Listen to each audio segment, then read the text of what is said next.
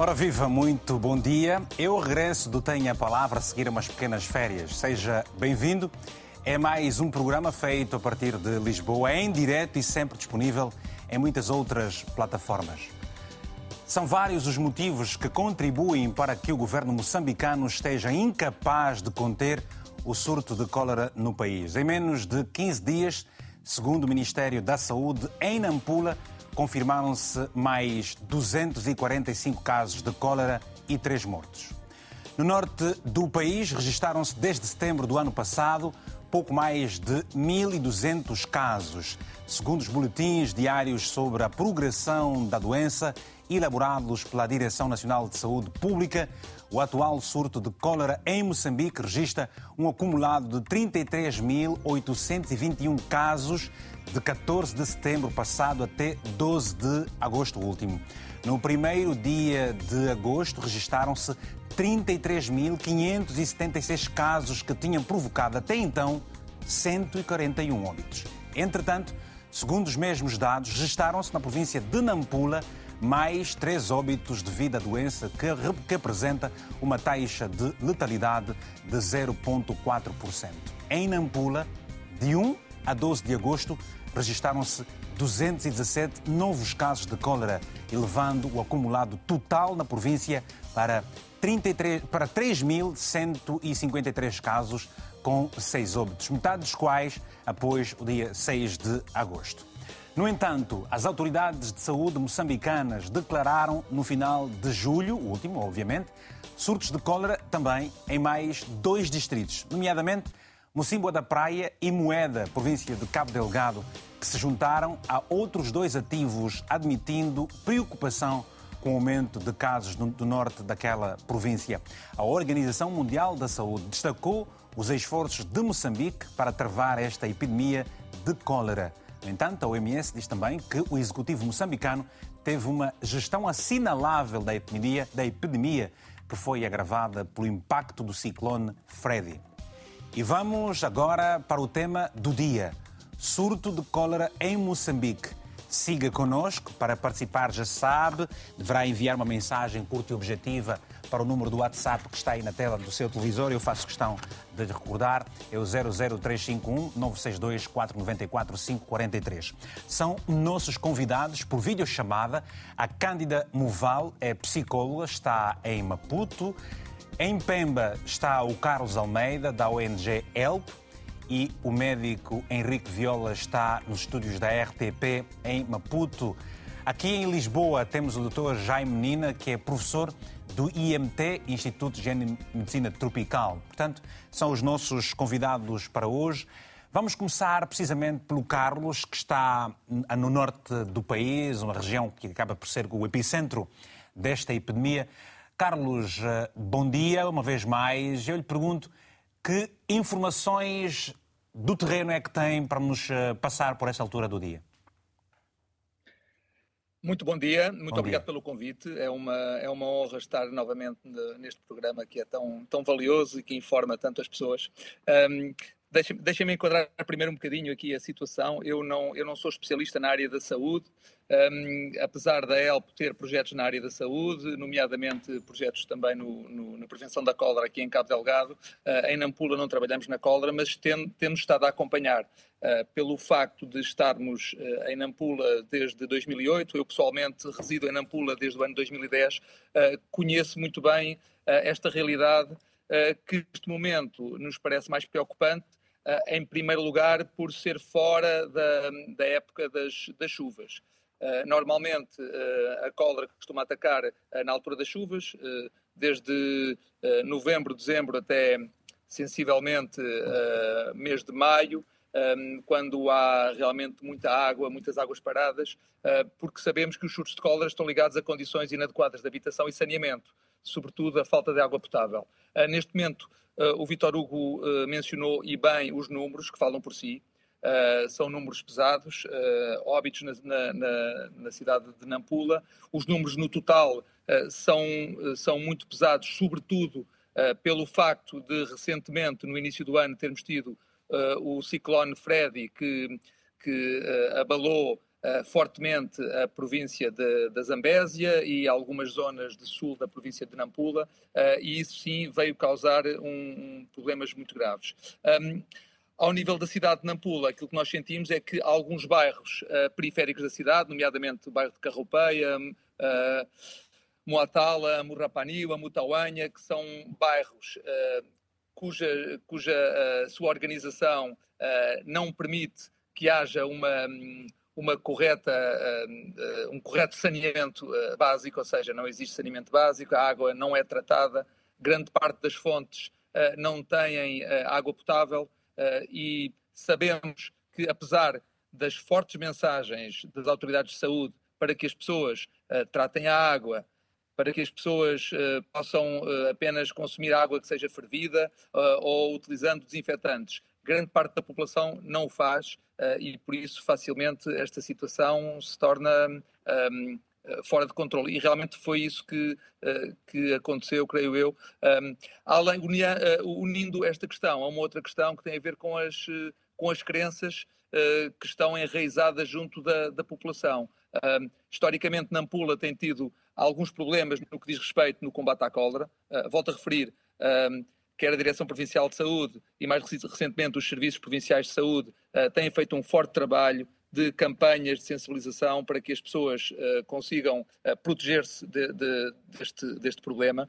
No entanto, tem havido sempre muita desinformação e muitas crenças que acham que, por exemplo, o facto de, de, serem feitos tratamentos com, com cloro, as pessoas confundem o facto de a utilização do cloro com a cólera e acham que muitas vezes as entidades governamentais estão utilizando o termo que é muito utilizado, a espalhar ou a entornar cólera. Uh, por isso, tem havido, e já houve no passado, em alguns bairros de Nampula, confrontos quer com as autoridades, quer com a polícia, porque as pessoas acham que uh, estas, uh, estes movimentos de, de, que visam proteger as populações, de prevenção, na realidade as pessoas acham que estão a criar problemas. Ok. Um, Obrigado, neste Carlos. momento, creio, Sim, sim, sim, pode, uh, pode continuar. Só, só para terminar, eu, eu creio que uh, está a ser feito muito trabalho. Sabemos que as famílias que estão afetadas e as famílias vizinhas estão a ser apoiadas com, com kits de, de, de, uh, que permite as pessoas terem mais cuidados ao nível da, da higiene. Um, continuam a ser feitas muitas campanhas uh, junto dos, uh, sobretudo, mercados uh, e nos bairros mais, mais afetados, para que a informação chegue a mais pessoas e para que se possam proteger neste momento que está a ser delicado. mas creio que o problema maior já tenha, já tenha passado e que agora já estejamos numa fase de recuperação. Muito obrigado, Carlos Almeida, da ONG El, por este enquadramento real da situação uh, real na ótica de quem uh, vai acompanhando a, a, a situação uh, no norte de Moçambique. Portanto, nós também tentamos aqui o contacto das autoridades locais para que pudéssemos ter aqui uma voz oficial, mas não fomos de todo bem-sucedidos. Uh, uh, Cândida, muito bom dia uma vez mais. Portanto, do ponto de vista psicológico e até social, isso tem um impacto bastante forte na vida das famílias. Como é que uma cidadã moçambicana, a partir de Moçambique, de Maputo, em Moçambique, acompanha a situação no norte do país? Bom dia mais uma vez, bom dia. bom dia, a todos os telespectadores que acompanham. É um prazer participar do programa e falar dessa problemática. Infelizmente, a cólera é um problema de saúde pública e ela tem afetado muito a população.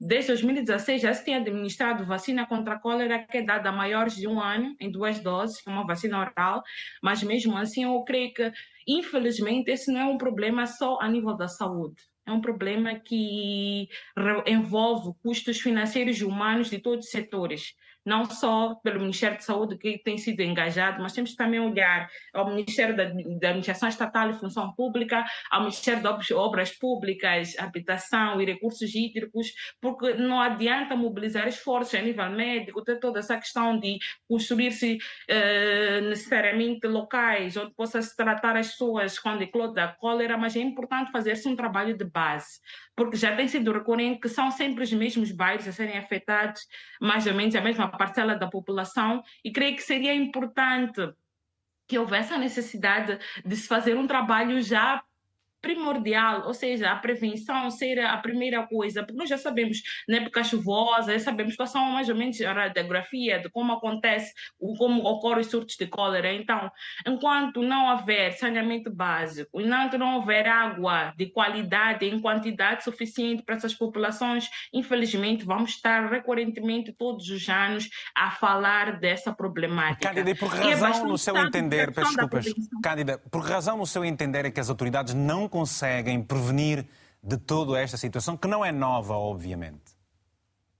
Bem, muito esforço tem sido feito, né? não, não quer dizer que, que, que, o governo a quem de direito está apático perante essa situação. O problema é que os desafios vão crescendo a cada dia, a população aumenta, a literacia em saúde não tem sido tão abrangente, ou seja, as campanhas só tendem a ocorrer quando o surto eclude e não de uma forma preventiva. Infelizmente, o trabalho multissetorial às vezes tende a falhar. E estamos num ano um pouco atípico, está à porta as eleições, há muita agitação por parte da população da comunidade, das autoridades. Então, alguns e um e outro aspecto no meu ponto de vista, tem sido a ser esquecido. As pessoas prestam atenção em outros aspectos, porque também não é somente a cólera, temos a malária, que também é um problema de saúde pública, que também afeta essa população. Então, são vários problemas, e pô-los todos a nível prioritário tem sido difícil num país de baixa renda como o nosso. Por vezes, nós temos tido dificuldades básicas em garantir uma água potável e a literacia da população por desconhecimento, por hábitos de higiene individual e coletiva não muito favoráveis, acaba propiciando que haja cólera. Mas a mudança tem tido ocorrido, tem, tem ocorrer sim. Se formos olhar os números que referenciou, se formos olhar há cinco anos, eram bem piores. O nível de morte também há cinco, seis anos era mais acrescido. Então, o esforço tem sido evidenciado, mas ainda deve-se fazer mais advocacia, deve fazer mais esforço. Outra coisa que deve se referenciar, bem muito disso, Carlos, é que às vezes o nome cloro, que é o nosso, que é, que é, que é o químico usado né, para purificação da água, muitas das vezes a população associava a cólera e dizia que os ativistas que distribuíram colo, cloro tendiam a também fazer a distribuição da cólera. Então mudou-se o nome, os frascos de cloro passou a ter o um nome certeza. Então a pessoa já disse: Eu vou purificar a minha água com certeza. Então tem que se educar a população a nível de educação básica de como melhorar, lavar os alimentos, não pôr à disposição das moscas e etc. Tratar a água eficazmente. Acho que é importante educar a nossa população para que ela assimile novos hábitos, esses hábitos possam ser favoráveis para si e sua saúde. E tem tido em conta que famílias onde ocorreu um, um caso de cólera que levou à morte, ou a pessoa esteve acamada, ficou muito doente, os cuidados dessa família têm sido a redobrar. E quando a população observa que nesse, nesse curto período de tempo houve muitas baixas, muitas mortes, a assimilação de novos hábitos naquela população, naquela família tende a mudar de uma maneira mais acelerada. Infelizmente, as pessoas tendem a aprender quando estão ou sentem na pele em primeira pessoa, mas assim não deveria ser. Claro. Acredito que esse programa, acredito que muita gente também está a acompanhar, que há pessoas também da, da província de Nampula. Então acho que é importante que, que se advogue mais, que se fale da problemática e tem que ser um problema muito multissetorial, não muito somente bem. o Ministério da Saúde, mas outros ministérios e demais ONGs para ajudar a combater essa, essa problemática. Muito obrigado, Cândida, também por este enquadramento a partir de Maputo, olhar para a realidade da cólera em Moçambique Sabemos, no entanto, que por enquanto o epicentro acaba por ser a região norte do país, sobretudo a, a, a, a zona de Nampula. Mas o que se dizia no ano passado, há sete meses, quando cá estivemos, era que a doença foi, portanto, importada, se é se pode dizer, do Malawi. Vamos tentar agora o contacto com os nossos estúdios em Maputo, onde está o doutor Viola. Doutor Viola, muito bom dia. Seja bem-vindo ao programa. Sabemos que os médicos estão com problemas eh, também com as suas greves e tudo mais. E, e nesta altura, doutor Viola, eh, eh, são importantes e imprescindíveis que, os profissionais estejam no ativo. Qual é a leitura da classe médica relativamente ao problema da cólera no país neste preciso momento? Saudações, agradecimentos à RTP África por este convite emitido à Associação Médica de Moçambique por se pronunciar sobre uma matéria tão importante quanto esta da epidemia da cólera que se eh, que vem assolando o país, eh, com particular enfoque para a região norte de Moçambique. Efetivamente, eh, daquilo que nos tem estado a chegar em termos de informações, há esta situação da cólera com emissão, com epicentro, portanto, na província de Nampula, onde já vem sendo detectado muitos casos e os casos, infelizmente, estão, estão a subir e este é um sinal bastante negativo, principalmente num contexto de paralisação de atividades por parte dos profissionais de saúde, eh, quer os médicos, os enfermeiros eh, e outros, portanto, profissionais do, do, do, setor da saúde. Nós, como Associação Médica de Moçambique, achamos que eh, se já era importante que o diálogo fosse mais frutífero numa situação de greve que nós estamos a assistir, numa situação de greve associada agora a esta eh, epidemia, portanto, da cólera, significa que há necessidade de redobrar mais eh, o diálogo para que possamos eh, encontrar uma solução para os problemas que estão na mesa e possamos, portanto, eh, de uma vez por todas, unirmos-nos para combater aquele que é o nosso principal inimigo, que são as doenças, e no caso específico, a, a cólera, a cólera em Nampula. Eh, é, em relação a estas questões da cólera, quer em Nampula como em outras, em outras regiões é, do país, é, penso que o, o, fundamental que tem estado a se descurar é a questão do saneamento do meio. E, infelizmente, temos estado a ver pela televisão, por exemplo, é, que há vários problemas, quer de saneamento do meio onde as populações residem e frequentam, como também de disponibilização de água potável para essas mesmas, essas mesmas populações. Temos índices de cobertura de água, de água potável muitíssimo baixos para aquilo que é a densidade populacional moçambicana e, e também temos também alguns hábitos das populações que não permitem, portanto, uma melhor prevenção dessas doenças hídricas eh, e também chamadas doenças diarreicas. Portanto, este é o contexto que nós vivemos. Achamos que há necessidade de redobrar, redobrar esses esforços de modo a que possamos conseguir ter uma solução, eh, quer do ponto do diálogo e para que possamos todos estar unidos no combate às doenças, no caso específico a cólera. Eh, doutor Viola, diga uma coisa. Uh, uh, nos últimos tempos ouvimos a, a sociedade de Moçambique acompanhar um dos maiores escândalos, uh, julgamento de um dos maiores escândalos de corrupção na história do país. Acredita, por exemplo, que se os níveis de corrupção não fossem tão altos no país, a condição social das famílias teria sido, seria completamente diferente e com isso, por exemplo, a condição uh, uh, do meio seria diferente e aí evitar-se-iam também muitas mortes? A cólera é uma patologia essencialmente ligada à pobreza. E evidentemente que se tu tens índices altos de corrupção uh, no nosso país, uh, por consequência, uh, significa que faltam recursos para poder investir naquilo que são os serviços básicos e o saneamento do meio é um serviço básico que tem que ser, que tem que ser prestado, portanto, à população. É evidentemente que se não fossem esses índices esses índices de corrupção, em algum momento, provavelmente seríamos capazes de prevenir, por um lado, estas, estas doenças, e se não sendo possível prevenir, quando, quando a prevenção falha, de certeza que também a nossa capacidade de resposta ao nível das nossas unidades sanitárias seria, seria diferente, na medida em que teríamos todos os fármacos disponíveis, teríamos também eh, os sistemas a funcionarem, do ponto de vista de transferência dos próprios doentes, do ponto de vista da coordenação da própria resposta. Portanto, todos esses aspectos estariam melhor organizados numa situação em que recursos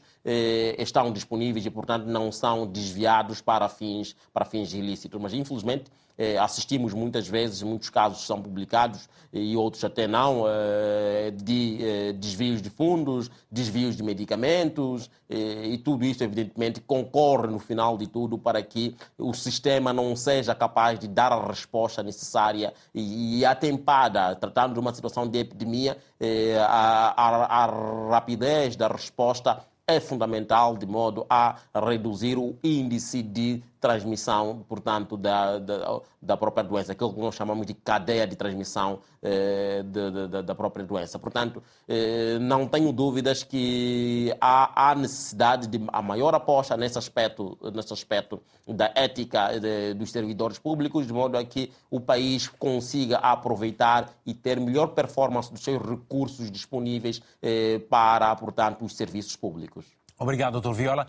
Ora, já, já dentro de alguns instantes vamos também poder contar com a sua participação ao telefone ou por mensagem, ligando-nos ou escrevendo para nos dar a sua opinião uh, para este programa que está hoje a refletir o surto de cólera em Moçambique. Uh, Dr. Jaime, uh, do Instituto de Higiene e Medicina Tropical, a cólera é basicamente uma doença dos países tropicais, ao que, ao, que pensa, a doença, portanto, tem período sazonal, nós estamos, eh, o país vive nessa altura um período de, de, de, de ausência de chuvas, porque não é a época, e quando chegarem as chuvas, Moçambique, que é um dos países que mais do mundo, países do mundo, que mais severamente é atacado pelas alterações climáticas. Doutor, o que se pode esperar de Moçambique se não forem feitas uh, determinadas ações no momento? Ora, bom dia a todos. Uh, primeiro de tudo, muito obrigado por me terem convidado. Até para mim é um prazer enorme estar aqui outra vez. Uh, o Dr. Viola já disse uma grande parte do que é importante dizer. Portanto, a, a cólera é uma infecção, transmite-se pela água, portanto, é uma diarreia transmitida pela água. Altamente letal? Uh, não, não é altamente letal. É... Torna-se uma causa de morte muito importante porque pode afetar muitos números, okay. números muito altos. E, e já agora, é verdade que em Moçambique há um surto de cólera grave, mas não é bem correto dizer-se que não tem nenhum controle. Ele tem algum controle. Basta comparar com o que está a passar, por exemplo, na República Democrática do Congo, onde se pode dizer que não há qualquer controle, e em Moçambique há. Não há milhões de casos não há milhares de mortes. Portanto, pode-se dizer que o controle da epidemia em Moçambique eh, não é completo, não é suficiente. Eh, mas não, essa, essa, diferença de números não tem a ver com a densidade populacional, doutor, também? E as, e as, eh, condições do meio também são, são, são elas... Há condições do meio e, de certa forma, Moçambique é pior. Porque se olharmos para a geografia, todas as bacias hidrográficas de Moçambique partem de países de fora, mais do interior.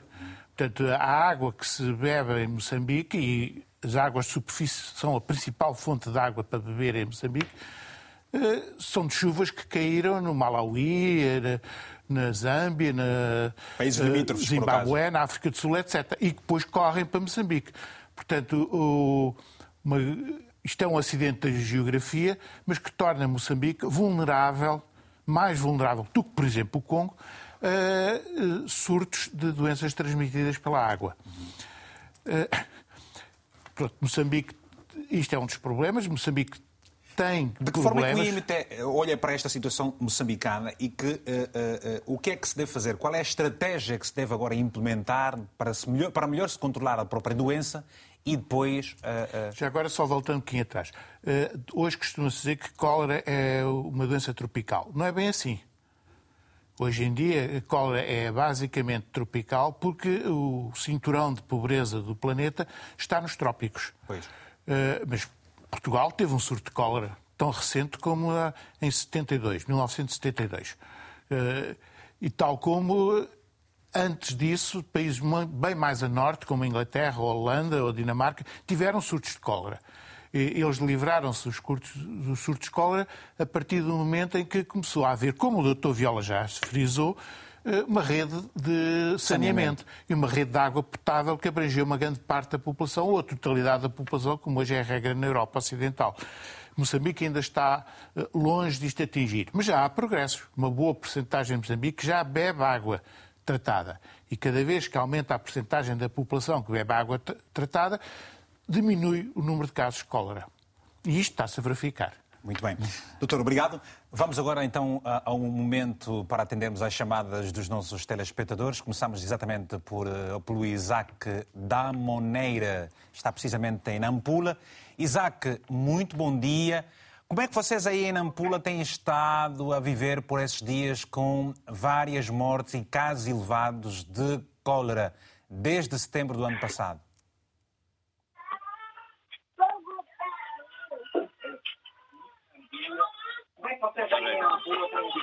Tem que desligar o som e vamos a esse atraso ligeiro. Bom dia, senhor. Alô, muito bom dia. Bom dia, vamos. Bem, o, o Saquete vai já melhorar essa, essa comunicação com a Nampula. Vamos tentar um Pandanken a partir de Luanda. Mpanda, muito bom dia. Tenha a palavra, se faz favor. Até já. Alô, Panda? Mpanda Nken, bom dia.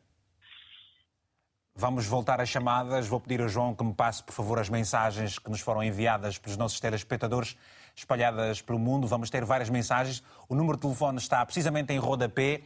E atenção, você não paga nada. Você vai mandar a mensagem dizendo só para nós ligar para si que deseja também dar a sua opinião. Esteja onde estiver, a Paula Gomes vai ligar para si. Vamos então voltar até Nampula, até Nampula nada, até Pemba, onde está o Carlos da Elpo. Carlos, neste preciso momento, Moçambique está com um problema, como há pouco o Dr. Viola também fez questão de se referir a ele. Os médicos estão em greve já há uns dias e são muitas ONGs que operam no país. Quais têm sido as dificuldades ou de que forma é que as ONGs têm colaborado para ajudar uh, o Estado moçambicano no sentido de controlar e até erradicar essa epidemia da cólera, sobretudo aí na zona norte do país? Uh, Deixe-me deixe referir novamente que, que a ELPO tem o seu forte da sua intervenção na área da educação e certo. não na, na área da saúde, importa referir isso. Mas, mas é curioso essa pergunta que me faz, porque eu, eu aproveito. As, as organizações estão organizadas, sobretudo quando há questões de emergências, estão organizadas uh, em clusters. Uh, ou seja, quando aconteceu agora recentemente o, o ciclone Freddy, uh, as várias organizações que estão presentes na resposta agrupam-se em clusters, os da saúde, os da educação, os da proteção, os do abrigo, e, e tentam coordenar para que, para que consigam uh, juntar esforços e serem mais eficazes nessa resposta. O, que, o que é curioso é que não só uh, estas organizações se, se, se agrupam dentro do seu, do seu âmbito de, de, trabalho, mas também depois há uma ligação entre os diferentes setores. E curiosamente, quando aconteceu, sobretudo na Zambésia, este, este surto de, de, de cólera após o ciclone Freddy, o que aconteceu foi que foi transmitido da parte da saúde para as organizações que trabalham na educação, um, foram uh, transmitidas uh, informações para serem veiculadas nas escolas, uh, porque sem dúvida nenhuma as escolas são um dos grandes meios de comunicação e de chegada de informação. Pois, mas Carlos, tentamos... gostava, saber, gostava de aproveitar, peço desculpas, aproveitar o seguinte para saber, as escolas estão fechadas, não estão fechadas? Uh, não, uh, curiosamente, estamos uh, esta semana e a semana anterior em duas semanas de interrupção letiva planeada, ou seja, é o final do, do segundo trimestre, mas não há interrupção de, das escolas, ou seja, nós na realidade, para compreender Nampula, Nampula é neste momento a terceira cidade moçambicana com mais habitantes, segundo o censo de 2017, 700 e 43 mil pessoas na cidade de Nampula uh, e a cidade de Nampula tem, uh, tem no fundo, pessoas a viver em diferentes situações que, de certa forma, estão ligadas ao, ao, seu, ao seu estrato social. Há uma zona mais central onde, onde as pessoas têm boas condições de habitação, boas condições de saneamento. Depois, há uma grande franja da população que vive nos bairros periféricos, uh, onde efetivamente não há, uh, não há água potável, não há uh, saneamento. Grande parte das pessoas não têm capacidade para ter uma ligação à rede de, de água pública que, que, existe e que, é, e que é eficaz. E depois ainda há uma outra franja da população que vive numa zona sendo, uh, fazendo parte da cidade de Nampula, já é uma parte uh, muito rural e onde não há, não, não, há cidade. Por isso, a vida, a vida no fundo está normal. Aquilo que está a acontecer neste momento é que nestes bairros está a haver uma situação delicada e as pessoas, que as pessoas estão a ver com, com muito Bom, e agora ficamos sem o sinal do Carlos, vamos retomar daqui instantes. Para já retomamos agora mesmo rapidamente a chamada do Isaac da Moneira, que está em Nampula. Isaac, muito bom dia. Tenha a palavra, se faz favor. Hum, bom dia. Bom dia, sim. Queria e saber que os trabalhadores trabalham com pá para pôr o arroz no saco. Isso eu acho injusto porque a doença, onde é que vai sair a doença? Eles trabalham com instrumentos que não são. Levam pá para tirar arroz pôr no saco. Isso se faz. Isso, para mim, acho que não é higiene que podem criar para o alimento. é importante comermos bem, como deve ser. Mas quando eu vejo assim na televisão que levam um pato, tiram arroz, põe no saco, nem vontade de comer a comida. Está bem. Obrigado, Isaac. Gostava de aproveitar aqui para explicar uma coisa ao Isaac. Isaac refere-se à questão, à questão de higiene e se presumo que se esteja a referir a uma imagem que nós estamos a passar de trabalhadores de uma salina que estão a tirar a pá. Aquilo é um sal, é um sal que vai para ser tratado, não é um sal que é um sal bruto por enquanto. Portanto, são imagens nossas de arquivo para reforçar só o tema que estamos a abordar e também para dar uma perspectiva do país em que estamos a falar, por caso Moçambique. Essa imagem de aquelas senhoras que estão a tirar sal com pá, aquilo é um sal que acabou de sair de uma, de uma, de uma salina e, portanto, vai para ser tratado, está bem? Não é um sal ainda para o consumo. Aquilo não é um sal para o consumo, portanto, é, é, é, não, não, não, fica, não, não, não, sinta mal por isso. Vamos a um, a um panda. Uh, não temos um panda, temos o, o Paulo Cunha. Uh, vamos ao Paulo Cunha, uma mensagem que nos envia uh, e que escreveu-nos o seguinte: vamos passar essa mensagem dizendo o seguinte: sendo a ELP uma ONG de referência, referência na área da educação no norte de Moçambique, como é que pode ajudar nas campanhas de informação para disseminar este surto de cólera? É uma pergunta para o, Carlos. Vamos ter daqui a pouco o Carlos para quando retomarmos a chamada, a videochamada que, que estamos a fazer a partir de Pemba. Uma outra mensagem da Madalena Toco, em Luanda, que nos escreve o seguinte: o governo moçambicano deveria resolver a situação de saúde pública e nutrição. A cólera é uma doença proveniente do consumo de água imprópria e má nutrição. Deveria fazer palestras nas comunidades. Muito obrigado por esse contributo. O José Rufino Zau na província da Huila, em Angola, também mandou uma vez mais a sua mensagem, dizendo-nos o seguinte: o governo de Moçambique não aprendeu nada com o ciclone e as várias endemias e o sistema de saúde continua precário e incapaz de prevenir doenças subestimadas porque não afetam os ricos. Para onde vão os milhões doados pela OMS e a Unicef? Devia-se investir no setor da saúde, na requalificação das vidas, na consciencialização, na formação e na construção de infraestruturas sólidas para irradiar, erradicar melhor essas doenças. Obrigado por essas três mensagens. Vamos então retomar, uh, uh, uh, não agora com o Carlos, que não está ainda em linha, mas vamos tentar aqui a chamada com a, a, Cândida. Cândida, são questões que se colocam de várias pessoas às, à grande necessidade de se disseminar informações. Há pouco, a, a, a Cândida trouxe uma, uma, um exemplo uh, muito interessante que uh, agora o, o cloro é chamado por certeza, só para não confundir as pessoas. Era importante também disseminar informações nas línguas nacionais. Como é que psicologicamente isso, isso contribui para a consciencialização das populações com baixo nível de escolaridade ou, em muitos casos, sem nenhuma escolaridade?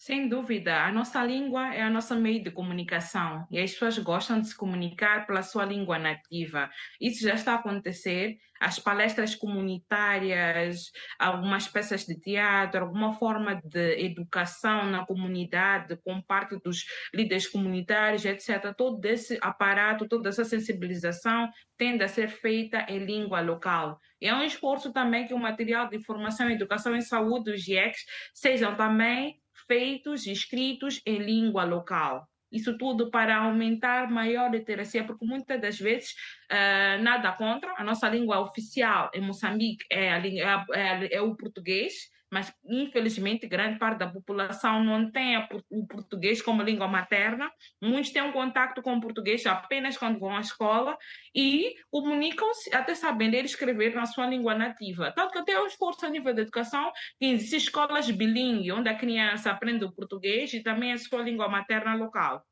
Mas o país é multicultural. Nós temos catalogadas um pouco mais de 23 línguas. Então, mostra-se que é um esforço acrescido fazer IEX que possa poupar ou possam estar abrangente nas línguas nativas todas do país. Esse é um grande desafio que é feito. Mas as palestras, normalmente procura agentes polivalentes e comunitários que percebem que são, na verdade, da comunidade, que são formados pela saúde em matérias de como cuidar da higiene, de como melhorar a água, e são eles mesmos que fazem essa réplica a nível das comunidades. E temos surtido muito efeito, só que devemos ter em conta o seguinte: nosso país é de baixa renda. Falou-se há pouco tempo da corrupção, que é um cancro maligno que tem afetado muito naquilo que é a progressão. E todas essas questões faz com que a mudança do comportamento seja gradual e os resultados não sejam assim tão favoráveis ou que não se, não se verifiquem os resultados são positivos em curto espaço de tempo. E volto a repisar, esse é um problema multissetorial, inclusive nas escolas. Infelizmente, no nosso currículo, apesar da cólera ser um problema de saúde pública, nem em todas as classes, principalmente nessas regiões com maior incidência, que tem sido o epicentro, nem sempre se educa sobre formas de higiene, sobre forma de ser e estar, sobre forma de como se comportar, de como tratar os alimentos das crianças nas escolas essas questões só aparecem. Há dias até lançou-se uma música de sensibilização com vários artistas moçambicanos. Esse, essa toda a campanha só tende a se maxificar quando o surto eclodiu. Mas, mas Cândida, por que razão a Cândida está. Peço desculpa, Carla, a Cândida. A Cândida está a, tocar em que aspectos muito importantes e já uh, uh, conhecidos. Qual é a dificuldade das autoridades em empreenderem campanhas massivas, em criarem uma estratégia, um compromisso no sentido de se inverter este quadro? O que é que falta? Falta amor pela pátria, falta convicção política e patriótica, falta amor pelas pessoas. O que é que tem faltado para que uh, uma situação como esta, que, como disse aqui o Dr. Jaime Menina, Portugal teve na década de 70 e outros países também a tiveram, e que se resolve por via da melhoria da, da condição de saneamento básico e oferecendo às populações água potável? O que é que falta das autoridades moçambicanas no sentido de implementar, em termos práticos, um, um projeto que possa inverter este quadro em definitivo?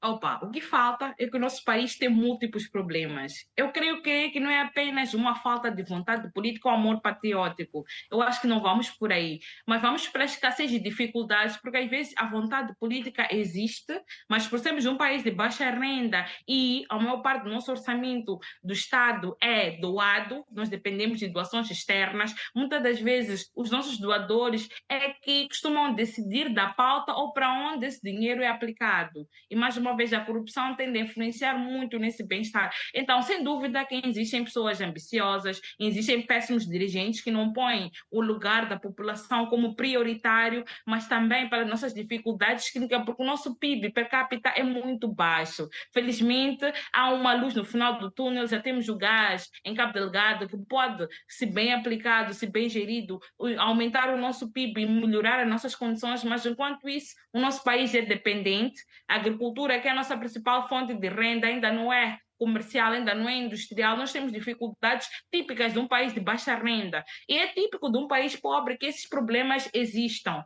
Obviamente que muito esforço ainda deve ser feito, eu acho que poderia se fazer muito mais, mas dentro das nossas possibilidades, e sem dúvida, com problemas estão a ocorrer. Falou-se há pouco da greve dos médicos, que temos verificado também uma parte da apatia do governo, se bem que agora já se criou uma comissão para dialogar entre o governo e os médicos, não vista a aceitar, mas tudo isso acaba manchando o governo, acaba tendo com que os moçambicanos estão insatisfeitos, as pessoas que deveriam olhar pela população também estão insatisfeitos, estão desmotivados. Então, acho que essa pauta que o nosso governo tem que olhar futuramente, que é voltar a resgatar aquele ideal patriótico, aquele sonho por Moçambique, aquele olhar por lutarmos todos com uma visão de desenvolver Moçambique e não apenas um grupo de pessoas. Okay. Nosso país é rico e não se justifica que algumas coisas ocorram. Então, que haja melhor e equitativa distribuição das riquezas, que nós possamos olhar para o bem comum. E esse ideal é o sonho de todos os moçambicanos. Ou seja, não é uma questão.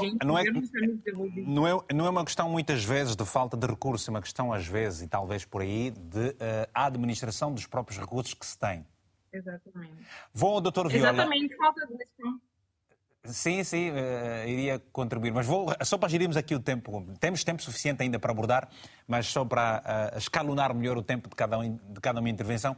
Doutor Viola, uh, eu lhe pergunto, por esta altura, obviamente, que os profissionais de saúde são imprescindíveis para se dar uma resposta mais efetiva ao surto que uh, uh, graça em, Moçambique. eu lhe pergunto, uh, como é que, e já que já foi há pouco tempo dito aqui, qual é a causa da doença, qual é, qual é, qual é a forma de se tratar esta doença? Gostava que nos explicasse, mais do que reforçar aqui a questão preventiva, o tratamento, como é que é feito por parte dos profissionais? Essencialmente, o, tratamento da cólera uh, foca-se em, em, duas, em duas vias. Uh, hidratar, hidratar, hidratar. Portanto, a cólera, o que efetivamente faz, do ponto de vista, do seu ponto de vista fisiopatológico, é que faz com que o, o organismo perca uh, líquidos, água essencialmente, essencialmente é água e sal que é perdido, ok? Uh, há uma conexão, uma ligação entre o vibrião colérico, portanto o agente da cólera, uh, com a nossa, com os nossos intestinos e faz com que, portanto, eh, haja a abertura de certos canais e vai fazendo com que o indivíduo perca água. Até porque nem é o próprio vibrião que o faz, mas sim uma toxina que é produzida, portanto, um produto que é produzido, portanto, por este fibrião colérico e, portanto, perdemos água, essencialmente sal. Portanto, o tratamento está em, em, em duas vias. Um, hidratação, ok? e uso, uso de antibióticos dentro, evidentemente, do próprio Serviço Nacional de Saúde. Aquilo que é recomendado para os nossos pacientes é que, numa situação de diarreias, ok, é, uma diarreia aguda, portanto, com vários, vários episódios em, em, em curto espaço de tempo, é, é importante que comece-se a, a, tratar mesmo quando estiver a caminho da unidade sanitária. Mas vamos, vamos portanto, aproveitar, a melhor vamos forma aproveitar é, que é para... continuar Vamos aproveitar para pegar este aspecto, peço desculpas, para uh, uh, levarmos as pessoas a, uma maior, a, uma melhor, a um melhor entendimento desta doença. Portanto, a cólera é basicamente causada por problemas no saneamento básico, lixo e, e, e, águas paradas e por aí fora, e depois se desenvolve o, o vibrião, vibrião colérico e acaba por afetar as pessoas. Ora, qual é a janela entre a altura em que eventualmente se adquire a doença e, a, e até a altura em que ela realmente se manifesta. Qual é o período de tempo que isso pode acontecer, doutor? O período de tempo é, é, bastante curto, é bastante curto. É, mesmo em 24 a 72 horas já começa a ter, a ter os sintomas. Quais são os sintomas, basicamente? Colérico, os sintomas, os primeiros sintomas? Essencialmente são? são diarreia, são são diarreia e vômito, que são, que são, são os básicos, e todos os outros ligados a diarreia e vômito. Se o indivíduo, portanto, estiver sem, sem eh, hidratação suficiente, fica desidratado. Se fica desidratado, começa a ficar com letárgico, portanto, começa a ficar com o pensamento mais lento, começa a ter uma visão turva, começa a ter tonturas. Portanto, tudo isso está, está associado à, à questão uh, da cólera eh, depois, portanto. Mas, mas o fundamental é a persistência de diarreia e vômitos. Este, este é, o, é, é, o, fundamental que a população tem que. Tem e como que, disse, é, estar atenta. E numa situação destas.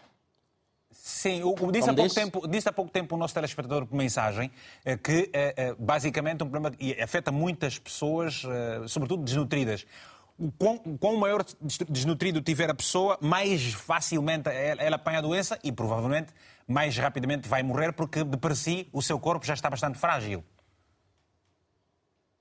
Sim, um indivíduo desnutrido tem algum grau de imunodepressão e esta imunodepressão faz com que a capacidade do organismo em responder e combater esta infecção seja uma capacidade reduzida e, por consequência, é mais fácil esse indivíduo, portanto, vir a desenvolver sintomas, por um lado. Por outro lado, o indivíduo desnutrido eh, muitas vezes eh, está essencialmente associado à pobreza. Muito provavelmente o indivíduo desnutrido vive num ambiente onde o saneamento do meio é, é muito deficiente, tem dificuldades de acesso à água potável, tem dificuldades, portanto, de higienização do seu, do, do seu habitat. Então, tudo isso, evidentemente, acaba concorrendo para que eh, seja eh, fácil, eh, portanto, a contaminação por, por, por, cólera. Mas é preciso, portanto, sublinhar esta questão do, do próprio do tratamento Sim. que pode ser feito mesmo antes de chegar ao hospital, porque muitas vezes, quando o paciente chega à unidade sanitária,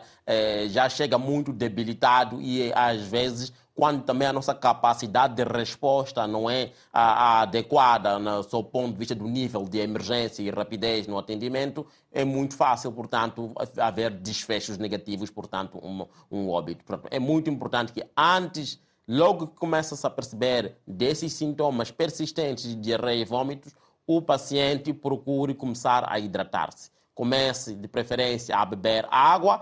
Se for uma água com sal, melhor ainda. Se for uma água, portanto, de arroz também, porque a própria diarreia também é uma diarreia que parece muitas vezes, primeiro, eh, em algum momento com água de arroz, também é melhor porque estes, estes, estes, componentes são os componentes que estão a ser retirados do organismo, que é essencialmente água, água de água arroz. Água de arroz, como, é que fica, então. como é que é essa água de arroz? Uh, pode explicar para os nossos telespectadores como é que é esta água de arroz?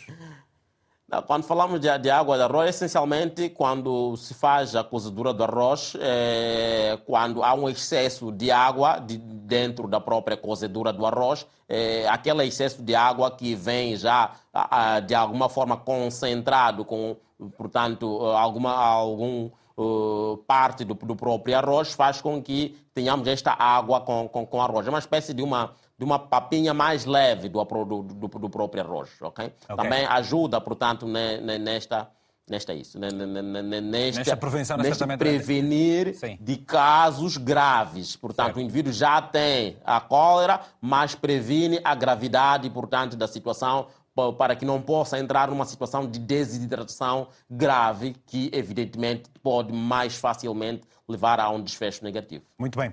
Vamos daqui a pouco uh, voltar aos nossos telespectadores. Doutor uh, uh, Jamelina, quero perceber o seguinte. Falou-se que, por exemplo, existe uma vacina para, para o caso de cólera. Esta vacina vence todas as dificuldades, dificuldades higiênico-sanitárias, ou seja, toma, toma-se a vacina e mesmo que o ambiente esteja, uh, uh, uh, que não seja o mais apropriado para a pessoa viver, a pessoa não apanha mais a cólera ou ela é uma vacina que diminui o risco de, de contágio mais de desenvolver a doença, por exemplo? Bom, eu Temos que perceber aqui os efeitos não, não há uma vacina. Há uma, uma, lista comprida de várias vacinas contra a cólera. Okay. Umas mais eficientes, outras menos eficientes. Uh, dá um grau de proteção. Esse grau de proteção nunca é 100%. Okay. Uh, portanto, se o, a pessoa engolir meio milhão de vibriões, a vacina protege. Se a pessoa engolir 100 milhões de vibriões, aí não há vacina que segure. Uhum. Portanto, não substitui uh, o saneamento e a qualidade da água. É imprescindível que se criem, é essas, que se criem, é essas condições. Ou seja, países que eliminaram, a... eliminaram radicalmente a cólera, a Europa Ocidental há mais de meio século que não há nenhum surto de cólera, a América do Norte há mais de meio século que não tem nenhum surto de cólera, isso não foi feito com vacinação. Foi feito com, com saneamento e com rede de água potável, distribuição de água tratada à totalidade da população. E isso não se faz num dia. Claro. E não é barato. Pronto. E já agora gostaria também de dizer que. Uh, não... E não é impossível, aliás, não é imp... tanto é que não, porque os outros também fizeram. O, o, o, que falta muitas vezes em África, do seu ponto de vista, é um problema de recursos ou, é, ou exatamente a administração dos recursos para se uh, uh, atacar a causa dos problemas? É as duas coisas. E a, a, a, África tem vários problemas, Moçambique, nomeadamente, tem muitos problemas, um dos quais foi frisado pela doutora Cândida Moval eh, que é variedade de línguas.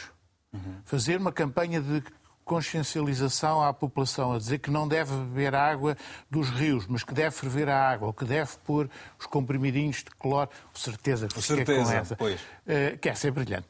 Uh, por exemplo. Interessante esta forma como. Uh, Exatamente, isso cria foi, uma foi comunicação. Uma, foi uma excelente ideia. Uma excelente ideia, pois. Fazer isso em 20 e não sei quantas línguas, traduzir isto tudo não é nada fácil. Tem um custo elevadíssimo. É, é uma logística muito pesada. E não é só dinheiro, é, é encontrar pessoas capazes de fazer uma. Uh, traduzir a mensagem de uma forma correta nesta enorme variedade de línguas. Portanto, isso, isso eu... é uma logística pesada e que explica parte dos problemas. Mas depois é o próprio compromisso com este trabalho que se deve ter, Sim. ou seja, não é uma coisa que se faça em meia dúzia de meses, é uma coisa é uma que deve haver consistência. Exatamente. E, e, depois... e isso é o segundo ponto que, quando se fala da África. O problema da África é que o desenvolvimento da África começou mais tarde tal como Portugal começou mais tarde que a Suécia, a Suécia já tinha eliminado a cólera e Portugal tinha cólera, uh, neste momento Portugal já eliminou a cólera e Moçambique ainda tem cólera. Se calhar daqui a meio século Moçambique já pode ter eliminado a cólera e olhar para outros países que ainda têm cólera e eu suspeito que o Congo vai ser um deles. Uh, portanto, há, há, o tempo que isto demora significa que quanto mais tarde se começa, mais tarde temos os resultados. Não há, não há, aqui a questão de novos estudos, novas ideias, nem nada. Está, ah. tudo, muito, está, está, tudo identificado. Portanto, uh, neste, neste, neste está muita coisa identificada, mas há estudos. Por exemplo, um deles é a evolução das vacinas. As primeiras vacinas que apareceram, eu ainda sou desse tempo, davam uma proteção em cerca de metade da, da população durante 3 a 6 meses. Era uma vacina que só se usava porque não havia outra melhor. Pois. As atuais vacinas orais já são orais, que é muito mais prático uma vacina injetável. Uh, vivas, dão uma proteção de vários anos a 80 e tal, 90% da população. Portanto, houve um Mas só para crianças enorme. ou elas podem ser administradas também uh, para os as adultos? Mais, as melhores são para toda a população. Uhum. E depois há outro problema que é, há várias estirpes de uh, vacinas. Por exemplo, uma vacina de segunda geração não atuava na estirpe Altor o que é, que é isso? É, é, uma das várias estirpes. Eh, pronto, a gente fala sempre é o vibrião, o vibrião é o agente, mas ele não, não há um vibrião, há uma família de vibriões. E que não são todos iguais, são todos parecidos, mas não são todos iguais. Eh, o Eltor era resistente à imunidade provocada por uma das vacinas. Atualmente há vacinas orais, ainda por cima mais baratas, que também são eficazes contra o Eltor. Portanto, isto é um progresso. Eh, outro ponto que eu gostava de frisar é que na minha opinião, não se deve estar sempre a pedir às autoridades para fazer isto, para fazer aquilo, fazer aquilo. Há muita coisa que pode ser feita a nível das pequenas comunidades.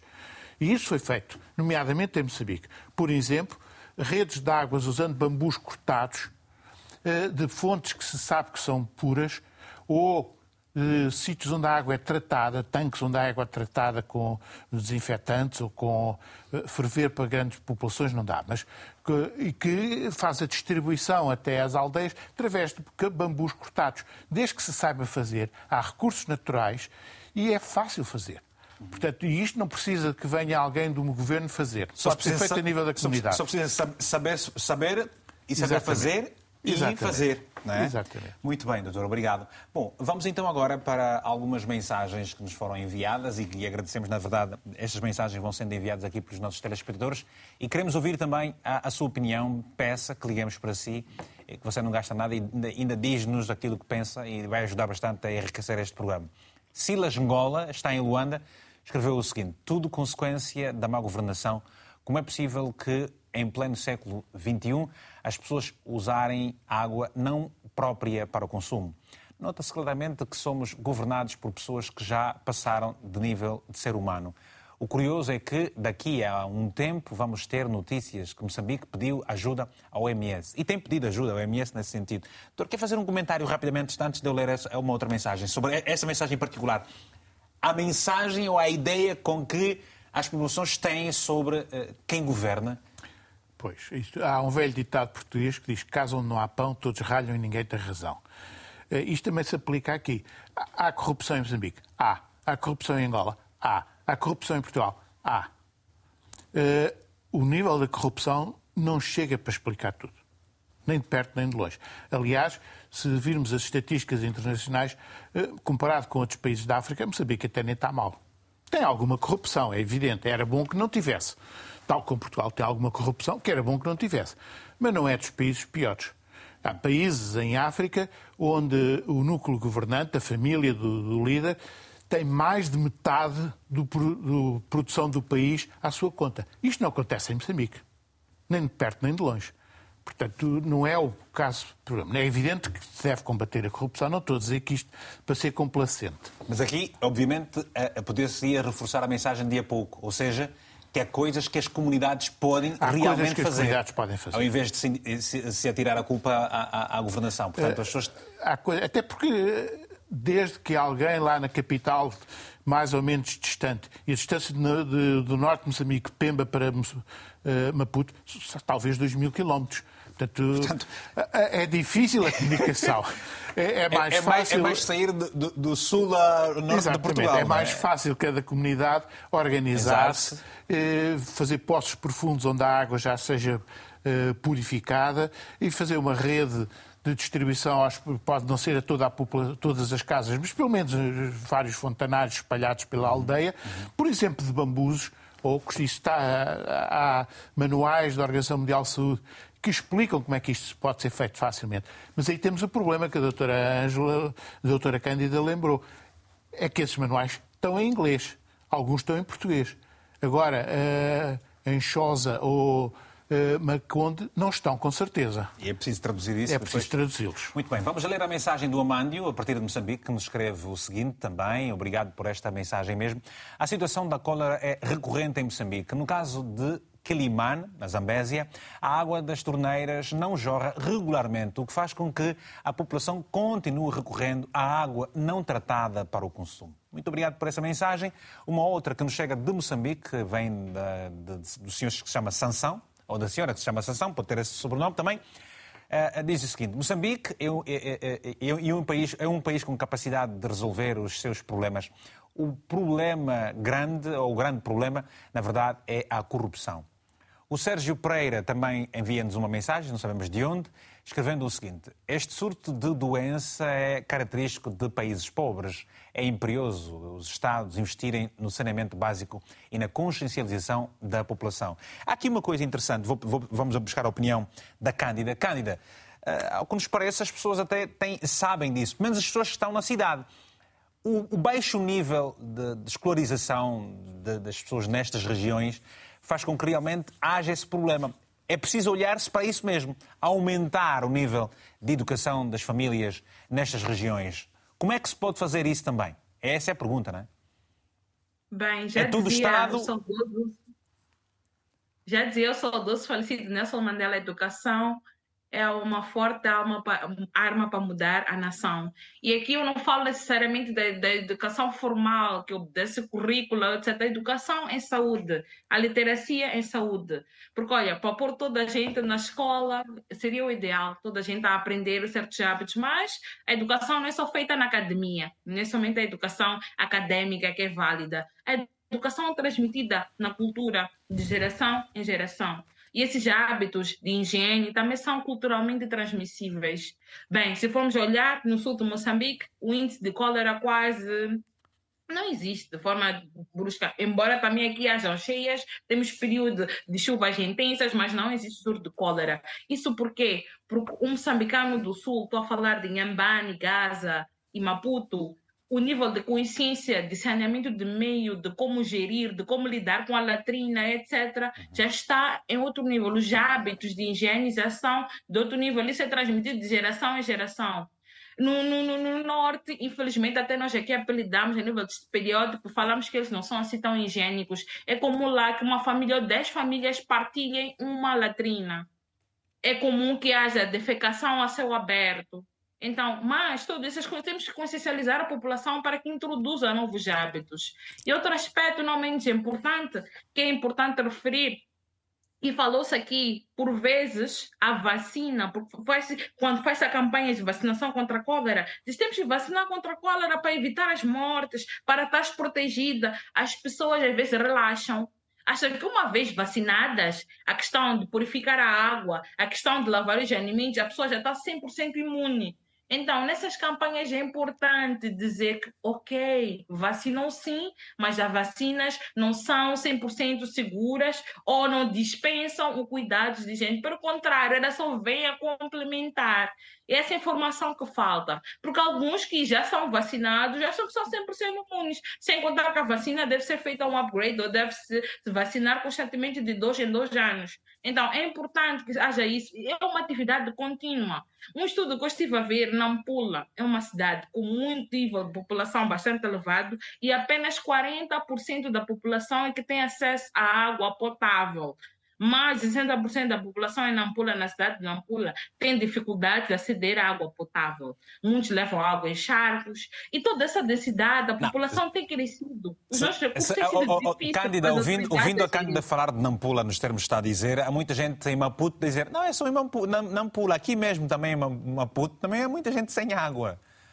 Exatamente. Há muita gente sem água em todo o país. Não é um problema só de Nampula, em todo o país. A água potável é um grande desafio. E nesse governo, nesse quinquênio, houve um projeto azul que houve a inauguração de novos furos de água por parte do nosso presidente da República e melhorou muito eu a gostei, qualidade eu gostei, de vida. Eu gostei particular, eu gostei particular, Cândida. Cândida, gostei particular daquele vídeo que passou nas redes sociais em que o presidente vai inaugurar uma torneira eh, e, e, e, e ele não prova a água, dá alguém para provar. Foi interessante isso. Olha, já volto a Vitor Hugo Carla. gosta de levantar polêmica. Já volto. Ah, não estou a perceber. O Vitor gosta de levantar polêmica. Não estou, não, eu não estou a levantar nada, é um facto que está nas redes sociais. Obrigado, Cândida. Já volto assim daqui a nada. Deixa-me só atender o Carlos Lopes, está no Porto. Carlos, muito bom dia. Oh, Carlos, eu esperava que o Carlos fosse abrir a nossa, as nossas linhas, como sempre. Hoje não fez, não, fez não, não, não optou por ser o primeiro. Carlos, bom dia. Muito bom dia, eh, Vitor Hugo. Eh, obrigado pela sua boa disposição. Penso que os telespectadores também agradecem. Obrigado, bom dia. E, e pronto, transmitir também aos nossos telespectadores até a palavra da FTP África essa boa disposição e estejam um bom dia com muito calor. Parece que estamos em África e estamos a falar em água e doenças relacionadas com a água potável que é um problema da ausência de água potável, não é? Por isso, o problema que eu conheço eh, não é tanto Moçambique, mas como é que é Angola. Nós, em Angola, temos eh, situações muito caricatas. Nós, em Angola, é um país abençoado por Deus eh, naquilo que diz respeito aos recursos hídricos, não é? Somos os países africanos e talvez do mundo. Eu até já ouvi dizer que seríamos o quinto país do mundo com mais rios, mas temos graves problemas de eh, ausência de água potável às populações. Eu sou de Luanda e basta pensar em Luanda, existe uma situação que eu considerei eh, caricata uns anos atrás, em Morro Bento, em que de um lado da estrada havia água canalizada, acesso à água potável, e do outro lado da estrada não havia. E então eh, as pessoas e as crianças transitavam de um lado para o outro perante o perigo de atravessar a, a 21 de janeiro, eh, com um movimento terrível que tem, os carros não param nas passadeiras, para comercialização de água que quem tinha água vendia ao outro lado não tinha. Por isso temos um problema de que doenças como a cólera, e eu enquanto miúdo lembro-me daquela vacina da pistola, eh, parecia uma pistola que, que apanhávamos a, a vacina de, de prevenção da cólera também, e por isso isso é fundamental e uma inici- iniciativa governamental. Não tem como nós não responsabilizarmos eh, a governação dos países em relação à prevenção de doenças e o saneamento público e tudo aquilo que é necessário para prevenirmos doenças. Por isso eh, existe esse, esse problema. Mas eu eu vou perguntar, eu, eu, Carlos, gostava de saber o seguinte: eh, eh, pelo conhecimento que tem de- de- de Angola, particularmente, mas de outras, de outras partes, Carlos, é muito complexo trabalhar eh, eh, a consciencialização, consciencialização da população para situações como esta que está a acontecer em Moçambique. Como é que as autoridades devem eh, eh, eh, se unir? Qual é a estratégia que deve ser criada no sentido de se disseminar de forma massiva uma mensagem de prevenção contra um surto, como é o caso da cólera em Moçambique? Pois, isso começa, eh, era aquilo que estás a dizer, com a consciencialização da parte das autoridades. Tem que começar do topo para baixo. Ou seja, se não, há, não existe uma iniciativa governamental com- or- organizada com um tema que se aplica para servir o povo, eh, não- com os meios, e ensinar esse mesmo povo a usar os poucos meios que vão, vão sendo fornecidos, eh, pois temos aí sempre um problema grave. E, e é um problema tão grave que são países que estão a fazer 50 anos de independência e é recorrente ter estes ciclos de cólera porque efetivamente seria muito fácil com tal educação, mas tudo parte sempre da, eh, de uma iniciativa do governo e essa consciencialização, ao que parece, não é só na parte da educação do povo, mas sim também de quem governa esse mesmo povo. Desejo um bom dia. Muito obrigado. Muito bom dia e até uma próxima oportunidade. Carlos Lopes, nosso telespectador, sempre presente aqui no Tem a Palavra, a partir da cidade do Porto, aqui em Portugal. Mpanda Ken está em Luanda. Muito bom dia, tem a palavra, Mpanda. Bom dia, Vitor Hugo. Bem disposto, caro amigo? Dá, sempre à disposição. O frio aí, muito cieiro, está tudo a bater ou nem por isso? Não, saímos do AMO, nós estamos em Luanda nesse instante, não bate frio como está. Ah, quem sai do AMO para Luanda, portanto, o frio de Luanda é calor. Tenha a palavra, se é faz favor. Exatamente. Bom, a questão do, da cólera em Moçambique eh, não foge muito do seu irmão siamense Angola. Por que é que digo isso? É um problema conjuntural que nós temos aqui que levar em conta. Uhum. O surgimento da cólera só tem tido esse surto que tem porque há um desligamento muito sério entre o Ministério da Saúde de Moçambique, que seja de Angola, e a população, ou seja, o, a junção do, dos, dos serviços de investigação veterinária e, sobretudo, a anexação dos biólogos. Aqui nós estamos a querer realçar uma situação muito importante. Nosso, e todo esse problema da cólera tem como fonte principal a própria política, porque o nosso sistema político, quer seja Angola, quer seja Moçambique, não tem uma educação ambiental, ecológica e, sobretudo, não tem uma política eh, biológica para acudir a essas situações que nós estamos agora aqui a surtir, a, a, começar a ver como surto. Não tem lógica, em pleno século XXI, Moçambique ter o surto de cólera que tem. Percebe?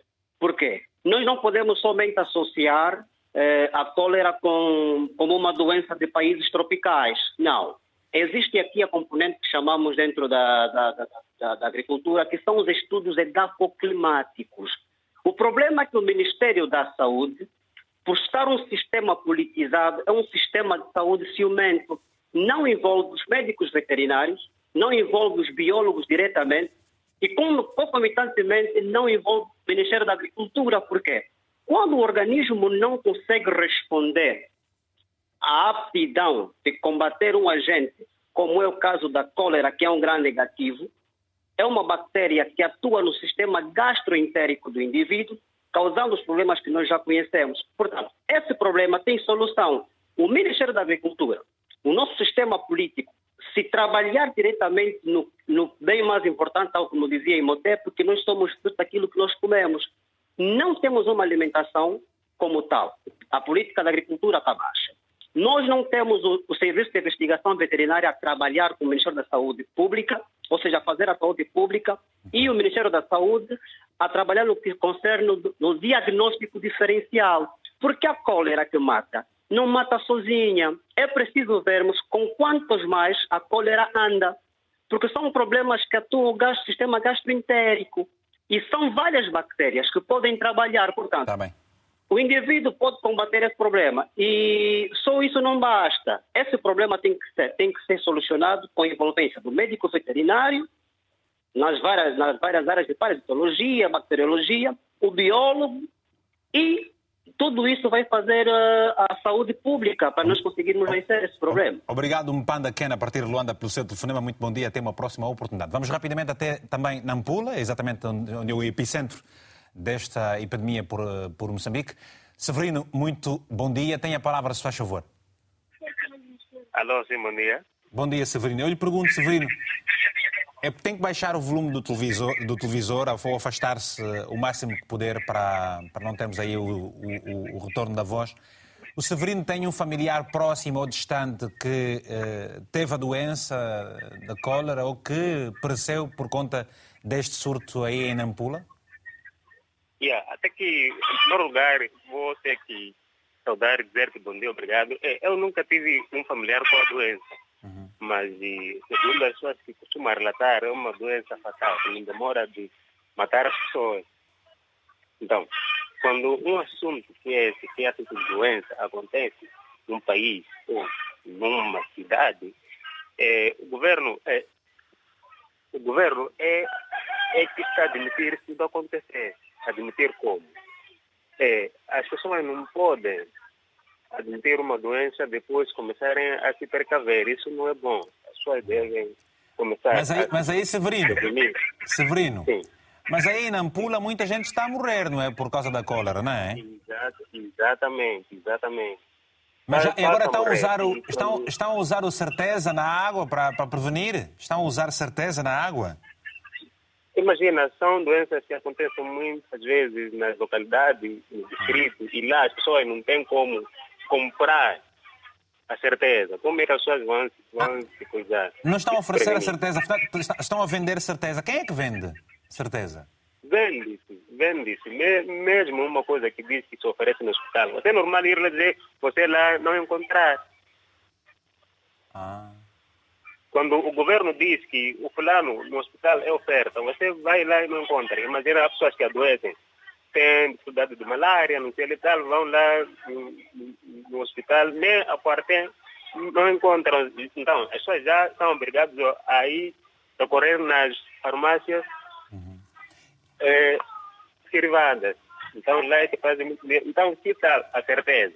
As pessoas que estão lá nas localidades, no coisa, no distrito, que, que não têm o dinheiro. Pois, esse, esse é outro problema também, Severino. Obrigado, Severino. Obrigado, Severino, pelo telefonema. Um abraço bem forte. Até uma próxima oportunidade, Severino, a partir de Nampula. E aí está. Aquilo que supostamente uh, Dr. Viola devia ser entregue de forma gratuita, há alguém que desvia do hospital e vende. Os dados que nós temos aqui apontam para que 80, 84% da população uh, uh, moçambicana é urbana e 37. Não, é, é, sim, é, é, é urbano e, e 37% da população rural tem acesso a melhores fontes de água. Portanto, há ainda um longo caminho a percorrer. Eu lhe pergunto, doutor, qual tem sido o papel dos epidemiologistas uh, nesta, neste desafio e, uh, uh, que o país está agora mergulhado? E também pergunto, os doentes são tratados normalmente numa unidade hospitalar, portanto, descentralizada, em unidades descentralizadas, ou concentram-se todos numa única unidade especiali... para essa especialidade? Sim, é, essencialmente o, o, tratamento dos pacientes com cólera acontece em centros específicos, antes chamados Centro de Tratamento da Cólera, e hoje passou para o Centro de Tratamento de Doenças eh, Diarreicas que vão sendo criados ou abertos e, e encerrados de acordo com a situação eh, patológica e, portanto, epidemiológica de cada, cada região. E Nampula, evidentemente, abriu os seus centros de, de tratamento de doenças diarreicas para tratar esses casos. Esses casos não podem entrar por via normal na unidade sanitária, mas eh, a partir do momento que haja uma forte suspeita ou mesmo a confirmação de se tratar de cólera, são imediatamente isolados num centro específico onde faz-se o tratamento, portanto, destas, destas, eh, desta patologia.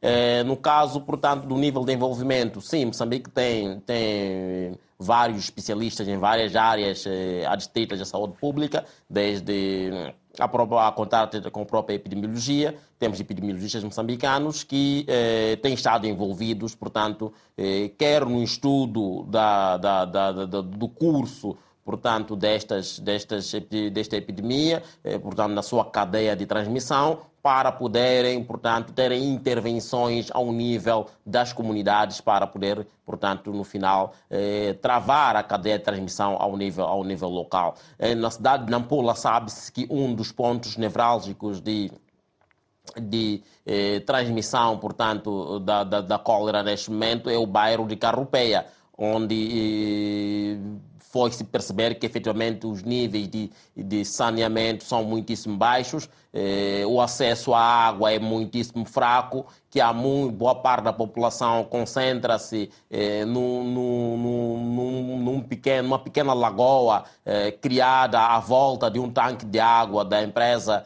eh, que faz o abastecimento de água, portanto, ao nível da cidade de Nampula, eh, que vai descartando algumas a, a, parte da sua água quando os seus tanques estão demasiado cheios e águas, estas águas acabam acumulando-se de forma eh, vamos por assim dizer, estanque, parada à, volta deste, de, de, deste tanque, Sim. de modo tal que há pouco de tempo, modo tal que percebeu-se que aquele era um grande centro de transmissão, portanto, da doença. Desta, desta, há pouco tempo, há pouco tempo, há, há, há uns minutos, o, o, Viola falou, por exemplo, daqui da, da, da em, em, questões de, de, questão de prevenção do uso da água de arroz, eh, daquela água que, que acumula quando se está a preparar o arroz depois de fazer é, tem, não é tempero, como é que se chama, doutora? Chama, minha mãe chamava refogado. Pronto, depois já há aqui... sim, sim. a fervura. a cozedura, né? A, a, Paula, a Paula Paiva diz que é cozedura. Mas ok. Falou da água do arroz, sim, falou, por exemplo, da água com sal. Nós sabemos que uh, uh, uh, em África a medicina alternativa é muito presente. Em muitos casos é ela que salva a população. Não há um hospital, muitas vezes, não há nada. Há raízes, há folhas, há, há líquidos que se fazem. Como é que, para este caso da cólera, as pessoas podem recorrer ou não convém que recorram à medicina alternativa porque poderá ser fatal. Há quem fale, por exemplo, também no sumo de limão, açúcar, sal e fermento. Há alguma verdade nisso tudo, doutor Severino? Doutor Severino, nada de viola.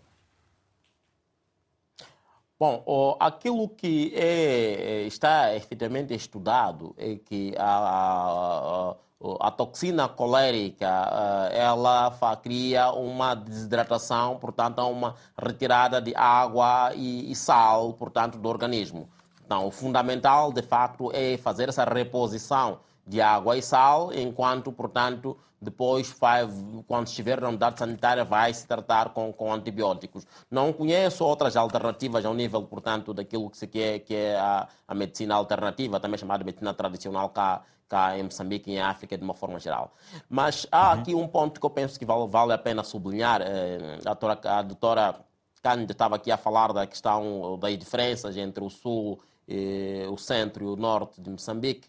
Eh, em relação aos hábitos higiênicos e por aí fora, penso que em relação a esta questão da, da higiene, efetivamente é uma questão fundamental que vemos estas diferenças, mas se calhar não seja necessariamente só apenas por uma questão cultural. É, penso que um dos fatores fundamentais que tem estado a influenciar é a questão dos níveis de pobreza mesmo, porque os níveis de pobreza na, nas regiões centro e norte são bastante altos e nós sabemos, nós sabemos disso. Na Zambésia, em Nampula, em Cabo Delgado, eh, são locais é, onde, se nós formos a verificar o inquérito de orçamento familiar que é publicado pelo Instituto Nacional de Estatística em Moçambique, vamos verificar que efetivamente são as das províncias mais pobres do país. E associado a isso, algumas dessas províncias, eh, por consequência da dificuldade de saneamento, temos, por exemplo, a cidade da Beira, a cidade de Quelimane, eh, que estão, por exemplo, eh, debaixo dos níveis do, do, do, nível médio das águas do mar.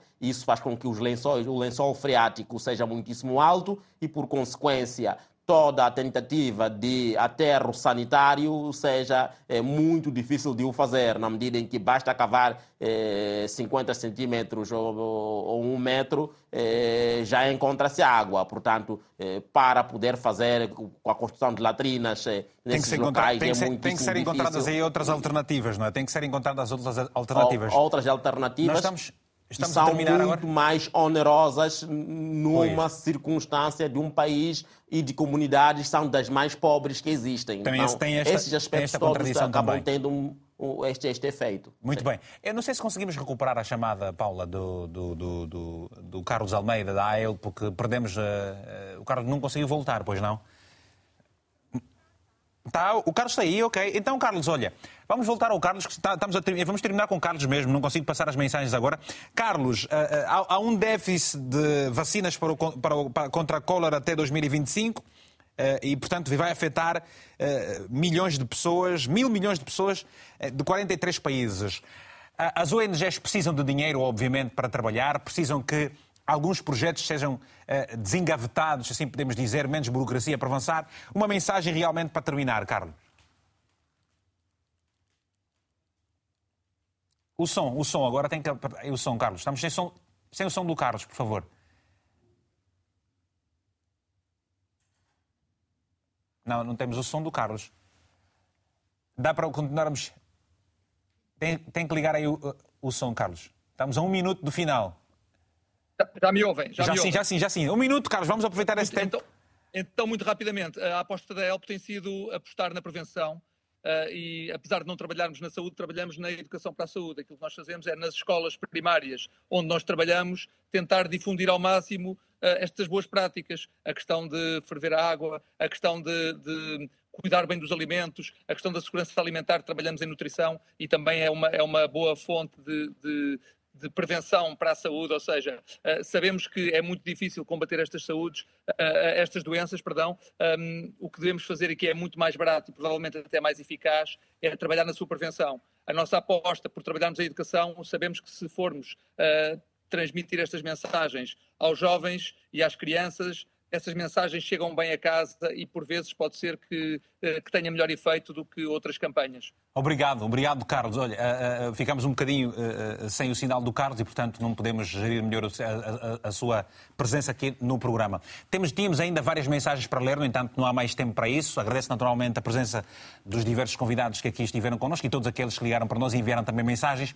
Fica marcado o próximo encontro para a próxima quarta-feira. O programa tem repetição logo mais às 22 horas e, portanto, vai estar disponível em RTP Play e também em podcast. Muito obrigado por nos proferir, um abraço e até para a semana. Estamos juntos sempre no final de cada edição. Fica aqui um abraço africanamente fraterno.